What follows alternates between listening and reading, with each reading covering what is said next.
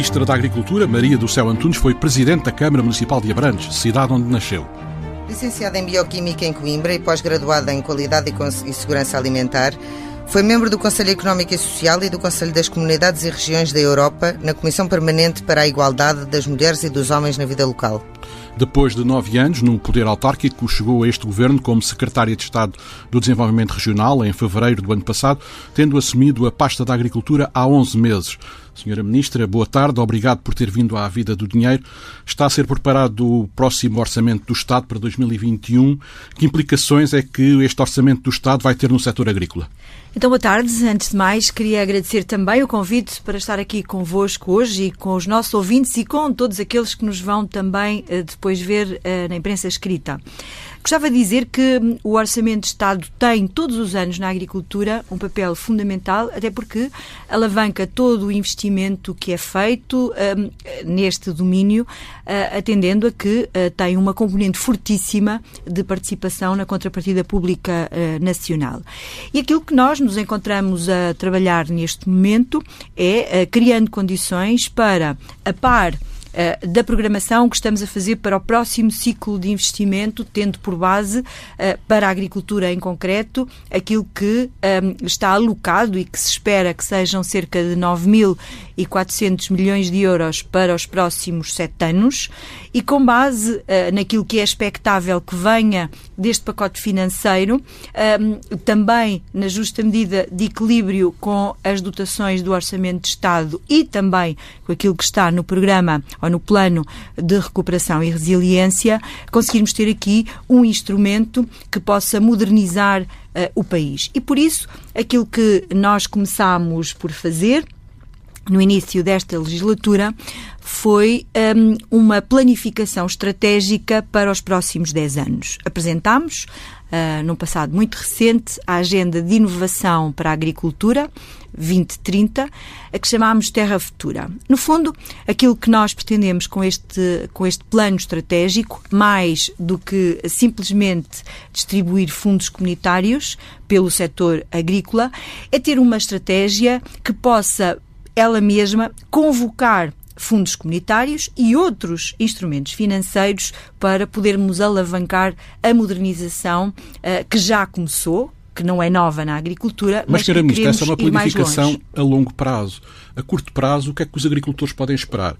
Que planificação é que está a ser feita para o próximo ano, 2021? Bom, em relação uh, àquilo que, uh, que temos para o próximo ano, nós estamos num período de transição. E estamos a aguardar também uh, que o regulamento da PAC, o regulamento de transição, seja aprovado e que com isso nós tenhamos os instrumentos necessários para uh, podermos efetivamente iniciar um novo ciclo. Sendo que nós, no âmbito um, do que diz respeito a este uh, quadro comunitário uh, e ao programa que está ainda um, a, a, ser desenvolvido. Nós, no âmbito do desenvolvimento rural, do PDR 2020, do Programa de Desenvolvimento Rural, uh, para este ciclo de investimento, uh, nós encontramos uh, com cerca de 65% de execução, mas com um compromisso das verbas de praticamente 100% e um, aquilo que uh, sabemos é que temos até 2023 para encerrar as contas. Mas também sabemos que, uh, de acordo uh, com aquilo que já se conhece do ponto de vista da, da regulamentação, que um, nós vamos poder, a partir de janeiro do próximo ano, sempre que necessário, utilizar verbas já do próximo ciclo, mas ainda com as regras atuais. Porque Quais é que são as prioridades plano que, estratégico... da, da, PAC que vão entrar uh, no, em palco, no, na verdade, quando assumimos a presidência da, da Europa, não é? Em janeiro. Bom, são coisas diferentes. Um, Quais são as prioridades? Deixe-me só concluir dizendo que o Plano Estratégico de, para a Política Agrícola Comum está, uh, neste momento, uh, a ser desenhado, ainda carece de uma uh, apreciação, de uma validação por parte da Comissão, e só depois é que podemos, então, avançar por aí. Em relação à nossa presidência, que importa valorizar também, uh, porque vamos ter no próximo semestre, a partir de janeiro do próximo ano, e o grande desafio que temos pela frente e a nossa grande prioridade será concluir a reforma da PAC. Um, basicamente, um, durante o confinamento uh, o processo uh, andou pouco. Durante a presidência croata houve dificuldades efetivas em fazer avançar este processo e a presidência alemã já deu conta que, eh, pese embora um acordo que se espere uh, que venha a acontecer uh, no próximo Conselho de Ministros, uh, que não vai ter condições para concluir a reforma da PAC e, portanto, vai um, calhar na nossa presidência e, portanto, a nossa prioridade vai ser essa. Mas, a par dessa prioridade, há aqui uma componente que para nós é muito importante e que tem a ver com a digitalização, tem a ver, em concreto, com a aplicação da tecnologia, seja ela a partir dos dados seja ela também, por exemplo, na agricultura de precisão, podermos modernizar, de nos podermos preparar para, por um lado, gastarmos menos recursos, nomeadamente recursos naturais, como é o caso da água, mas também, eh, com base neste, neste sistema, podermos produzir mais para podermos diminuir as importações e continuar a aumentar as nossas exportações e, com isso, tendermos a um equilíbrio um, da nossa balança comercial e uh, de maneira também a podermos garantir a nossa autonomia estratégica. Se dúvidas tínhamos sobre esta. Esta necessidade, claramente que esta pandemia que veio a pôr a nu as nossas fragilidades, eh, em que nós percebemos claramente eh, quais são as áreas onde vamos ter que eh, intervir diretamente para precisamente podermos assegurar esta autonomia estratégica. Essa, esse processo de modernização, de digitalização, passa também por tornar mais jovem o setor agrícola, que é uma coisa que naturalmente tem vindo a acontecer, mas que precisa de um impulso bastante maior. Uma, uma maneira de lá chegar será através dos impostos, por exemplo, através da, do aumento da discriminação positiva de, de IRS dos jovens que se, que se transfiram para o campo? Bom, então, eh, dizer-lhe que no âmbito desta, deste plano estratégico há 10 anos, nós estabelecemos metas e metas ambiciosas eh, em diversos domínios. Conscientes que estamos dos problemas que o país tem e que não são diferentes daqueles que o resto do continente europeu uh, apresenta e outras partes do mundo, uh, dizer que nós, eh, ao pegarmos naquilo que estabelecemos enquanto programa de governo para esta legislatura no combate às desigualdades, ehm, para eh, podermos inverter a nossa ehm, tendência demográfica, nomeadamente o envelhecimento que se sente eh, também na agricultura e muito na agricultura, mas depois para podermos combater as alterações climáticas e adaptarmos aos seus efeitos uh, e sabendo nós que é um imperativo que possamos uh, uh, pegar na tecnologia ao serviço dos diversos eixos, aquilo que nós estabelecemos foram cinco grandes objetivos e cinco metas uh, que nos queremos uh, propor e que vamos acompanhando anualmente, a quando da prestação de contas, um, e que, uh, com base nisso, queremos atingir uh, no domínio da agricultura um resultado pleno para podermos ir ao encontro daquilo a que nos propomos. E, basicamente, nós aquilo que nos propomos fazer em relação a essa renovação geracional a meta a que nos propomos uh, uh, chegar é que dos jovens que se venham a instalar na agricultura, nós queremos que 80% destes jovens se instalem em territórios de baixa densidade. Já agora, uh, nos avisos de candidatura que temos abertos e naqueles que nos propomos abrir até final deste ano, nós estamos a valorizar precisamente essa, essa componente.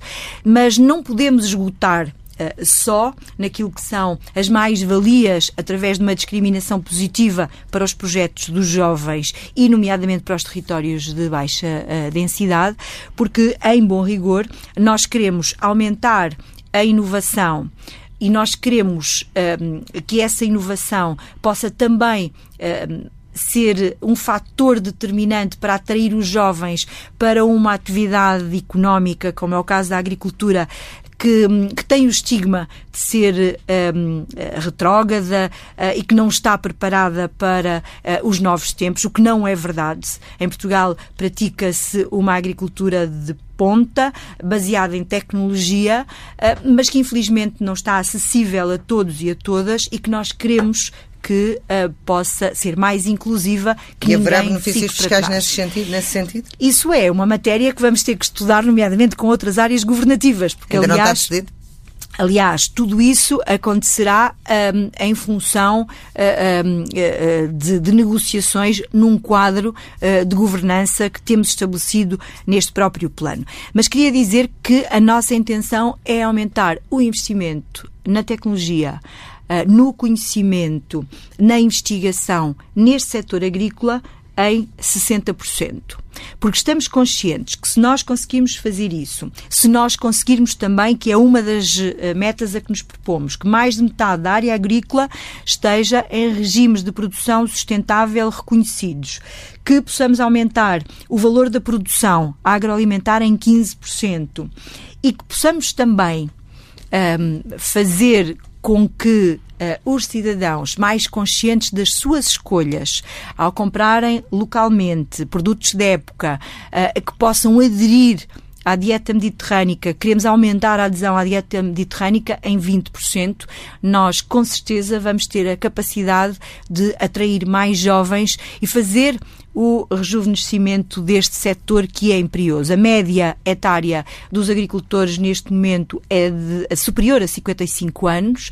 E, e, nós queremos muito ter uma nova geração que volta à terra. Aliás, aquilo que estabelecemos uh, como objetivo macro uh, nesta, nesta nossa agenda é que nós queremos entregar à próxima geração uma agricultura mais moderna, mais competitiva e muito preparada para corresponder aos desafios societais onde o combate às alterações climáticas, uh, todos nós temos consciência que não é um imperativo para ontem ontem, é hoje, porque todos nós já estamos a sofrer com as consequências dessas mesmas alterações climáticas. E o financiamento para atingir esses objetivos, de onde é que vem? É financiamento europeu ou uh, o Ministério da Agricultura também está a pensar em buscar uma fatia do Fundo de Recuperação Europeu, que foi avaliado ou reavaliado esta semana em 13 mil milhões de euros para Portugal entre 2021 e 2027? Qual é a fatia, afinal, do Fundo de Recuperação que cabe à agricultura e aos agricultores. Esta, esta agenda um, não estabeleceu propositadamente um orçamento. Esta agenda, aquilo que pretende é ser orientadora para podermos ir buscar um, os meios financeiros necessários para a podermos desenvolver.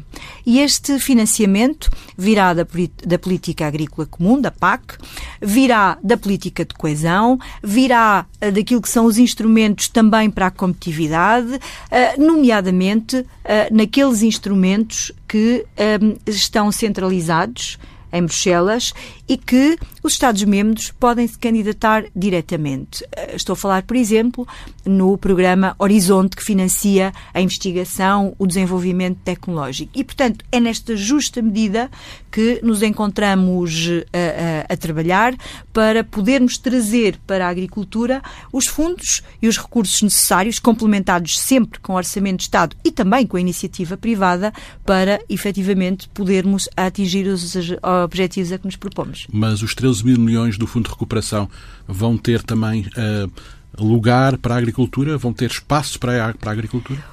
O Fundo de Recuperação o que quer fazer é precisamente dotar o país das melhores condições para, por um lado, esbater e ultrapassar aquilo que são as dificuldades eh, conjunturais que decorrem desta pandemia, mas que ao mesmo tempo possa corresponder a uma estratégia de uh, alterar aquilo que são condições estruturais do nosso país e que, por isso, nos tem que colocar na senda do crescimento e do crescimento sustentável. E, portanto, aquilo que nós nos encontramos a fazer neste momento um, ehm, mais do que dividir o bolo, é a desenvolver um, no governo, entre todas as áreas governativas, a estabelecer as prioridades sobre aquilo que é financiado através da política agrícola comum vai ser financiado a partir daí, o que é financiado a partir da política de coesão vai ser a partir daí, mas depois um, aquilo que por norma, não tem lugar em uh, uh, quadros comunitários, poder também ir a este fundo buscar as verbas necessárias para podermos modernizar o nosso país.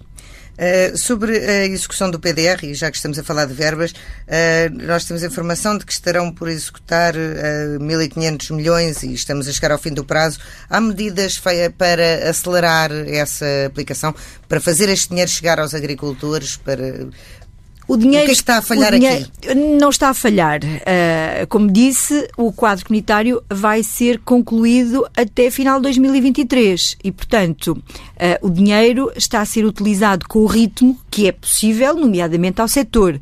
Uh, dizer mas que... então está a ir mais lentamente por causa do setor, não por dificuldades mas não, na mas não está, nos serviços? Mas não está a ir mais lentamente. Uh, a taxa de execução, lembro uh, que neste momento temos, ao nível nacional, é o programa que tem melhor taxa de execução assim como é dos melhores, é das melhores taxas de execução ao nível dos outros Estados-membros. E, portanto, não há aqui um atraso em relação a esta matéria. É claro que uh, carece da nossa parte de um esforço de gestão para acompanharmos uh, todo este processo. Inclusivamente, encontramos-nos a fazer a chamada Operação Limpeza uh, para libertar verbas que já sabemos que não são gastas, ou por projetos que caíram, ou por projetos que foram sobre avaliados e que não vieram a utilizar todas as verbas que lhes foram disponíveis e, com base nisso, as podermos retirar e alocar a outros, a outros projetos que venham a contribuir para os desígnios a que nos propomos.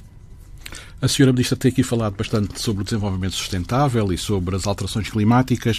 Uh, os agricultores, nesta altura, na sul do país, sobretudo a sul do Tejo, têm-se defrontado com problemas de escassez eh, hídrica, de falta de, falta de água. Um, o regadio uh, continua a ser uma prioridade da agricultura portuguesa? É verdade, o regadio é uma prioridade. Nós sabemos. Mesmo que... sem água. Um, vamos a ver. Uh, então, comecemos pelo princípio. Ponto 1. Um, o regadio é uh, essencial para garantir a atividade agrícola porque mesmo as culturas de sequeiro, que antes o eram assim, deixaram de o ser, uh, nomeadamente nos primeiros anos, porque o stress hídrico a que chegamos uh, atendendo às alterações climáticas, uh, de facto é tal que impede que as plantas cresçam e se desenvolvam sem ter este recurso.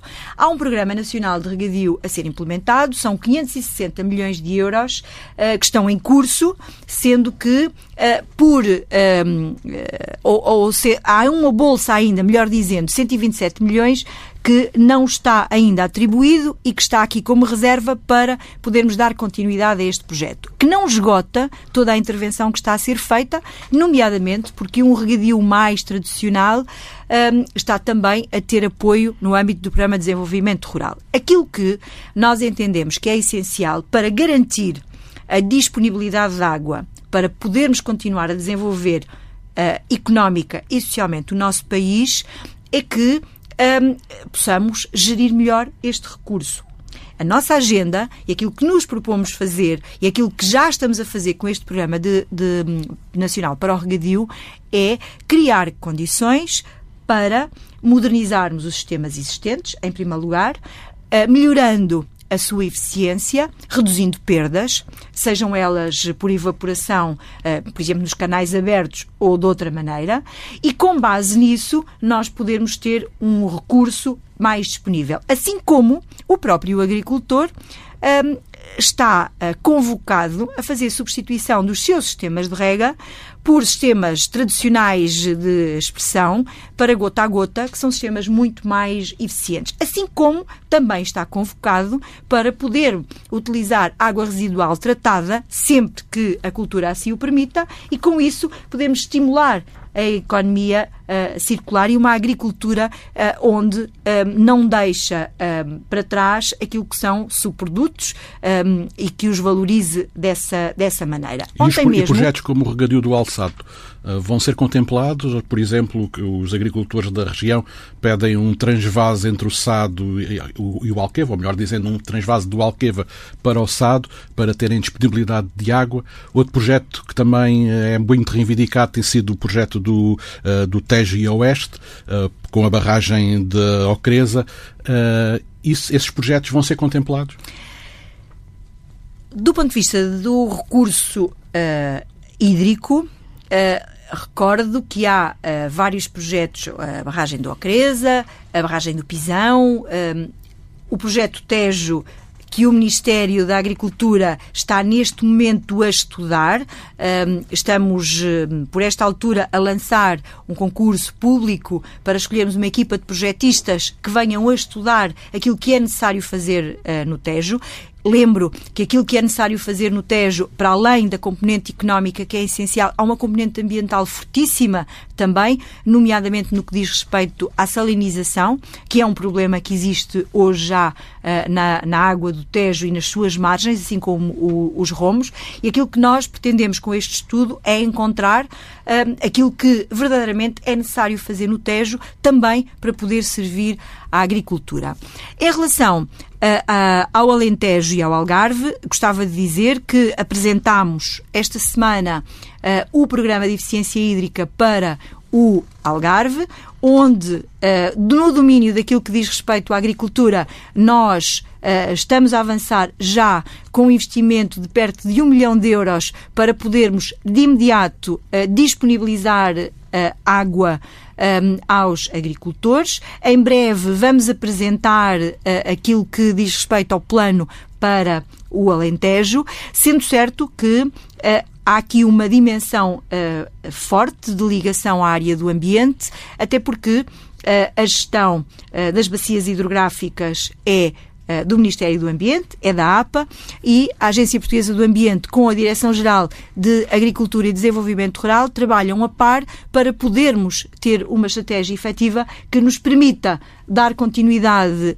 aos projetos em curso. Uh, lembro que, por exemplo, para a zona uh, do está previsto uh, neste, neste tal pacote dos 127 milhões de euros concluir a intervenção e com isso podermos uh, garantir o, o, o, fornecimento de água àquela zona e recordo aqui mais, mais próximo que há uma obra de 40 milhões a acontecer para podermos precisamente alimentar a partir do Alqueva um, esta, esta zona que produz nomeadamente arroz. A senhora Ministra falou na questão do Algarve, o Algarve que tem uma pressão muito grande sobre uh, os pomares de laranjeiras, nomeadamente através da cultura da pera-abacate. A pera-abacate vai substituir as laranjeiras no Algarve? O Ministério da, da Agricultura vai contrariar esta tendência? Bom, em primeiro lugar, uh, gostava de esclarecer uma coisa. Não cabe ao Ministério uh, da Agricultura um, condicionar aquilo que são as escolhas dos seus agricultores. Mesmo se essas escolhas forem prejudiciais para o ecossistema? Uh, vamos, vamos ver. Aquilo que cabe ao Ministério é acompanhar o setor, perceber quais são as tendências de mercado, perceber quais são os recursos que são necessários para isso mesmo. Gostava de dizer o seguinte: uh, há inclusivamente uh, alguma desinformação que diz uh, que a pera abacate, uh, para ser produzida, tem um uh, consumo de água desmesurado. Bom, em bom rigor, isso um, não corresponde inteiramente à verdade, porque do ponto de vista do consumo da água da pera abacate é apenas ligeiramente superior àquilo que é o consumo do laranjal um, e é equiparado, por exemplo, ao olival. No entanto, Uh, também gostava de dizer que qualquer uh, produção destas neste momento, o olival, o laranjal uh, e, e, a pera abacate, um, tem neste momento sistemas muito eficientes de gestão do recurso água e aquilo que nós temos que garantir ao Ministério da Agricultura o que cabe é que esse recurso água uh, que lhe é disponibilizado é efetivamente utilizado de forma eficiente e que é preservada todo o ecossistema, ou seja, que as condições do solo são garantidas, que a biodiversidade não é alterada uh, e é esse o trabalho que nós nos encontramos também com uh, os agricultores a desenvolver. Uh, nós temos falado aqui muito de aqui e no, no, no, país durante todo este período da pandemia e sobretudo no confinamento que a agricultura foi um dos setores que não pararam, nunca pararam, as pessoas continuaram a trabalhar, continuaram Uh, Falou-se também de um problema que poderia vir a existir, que era a falta de pessoas para fazer as colheitas, não é? Porque vinha muito daquela imigração ocasional. Uh, como é que isso foi resolvido? Ou está a ser resolvido? Porque estamos precisamente a entrar nessa, nessa fase. Estão, há uma hipótese de o governo canalizar, por exemplo, algumas das pessoas do turismo, não para lares, mas para a agricultura? Bom, uh, dizer que hum, logo no início da pandemia, nós preocupados com isso e antevendo uh, aquilo que uh, por norma acontece, fizemos a auscultação do setor. E aquilo que nos foi transmitido é que a mão de obra que existe em Portugal neste momento é suficiente para fazer um, todas as campanhas em curso. Então porquê é que não, havia, não era feita antes? e era feita por estrangeiros. O que é facto é que nós já temos uma comunidade uh, estrangeira uh, grande e estávamos a contar também, e os agricultores estavam a contar com Uh, esses imigrantes que já cá estão. Gostava de dizer em relação a isso que um, há algum estigma em relação a, a, a, essa, a essa comunidade e gostava de dizer que temos pessoas muito qualificadas ainda num passado muito recente, eu tive a oportunidade no Alentejo de visitar uh, uma, uma exploração. Um, que uh, foi buscar uh, dois desses uh, trabalhadores altamente qualificados para poderem ser responsáveis por um processo de desidratação de fruta, um, porque são de um país onde isso acontece, o conhecimento é grande e há uma valorização efetivamente das pessoas. Uh, e, portanto, Portugal, com o problema demográfico que tem, uh, tem que criar as melhores condições para que estes imigrantes tenham uh, condições dignas para poderem viver, para trazerem as suas famílias, e muitos já trazem as suas famílias, e nós temos que criar essas, essas mesmas uh, condições para podermos fazer esse, esse acolhimento. E, portanto, aquilo que temos assistido, e eu tenho tido a oportunidade de. Um, Uh, estar praticamente em todos os inícios de campanha e de colheitas que estão a acontecer pelo país e aquilo que tenho sentido é que com mão de obra nacional, com uh, trabalhadores uh, uh, portugueses, mas também com imigrantes, estão reunidas as condições para podermos assegurar isso mesmo e em segurança. Temos feito um trabalho com outras áreas governativas, com as associações, com as confederações, no sentido de passar uma informação não só aos agricultores, mas também estes trabalhadores nas diversas línguas, inclusivamente, para uh, poderem uh, todos proteger-se a si e a todos nós. Qual é que tem sido o real impacto da, da pandemia neste setor? É grande. Um, recordo que hum, esta, esta pandemia apanhou-nos a todos um, um, desprevenidos, porque uh, não estávamos à espera, uh, não sabíamos qual era o verdadeiro impacto e continuamos ainda assim sem saber qual é o verdadeiro impacto.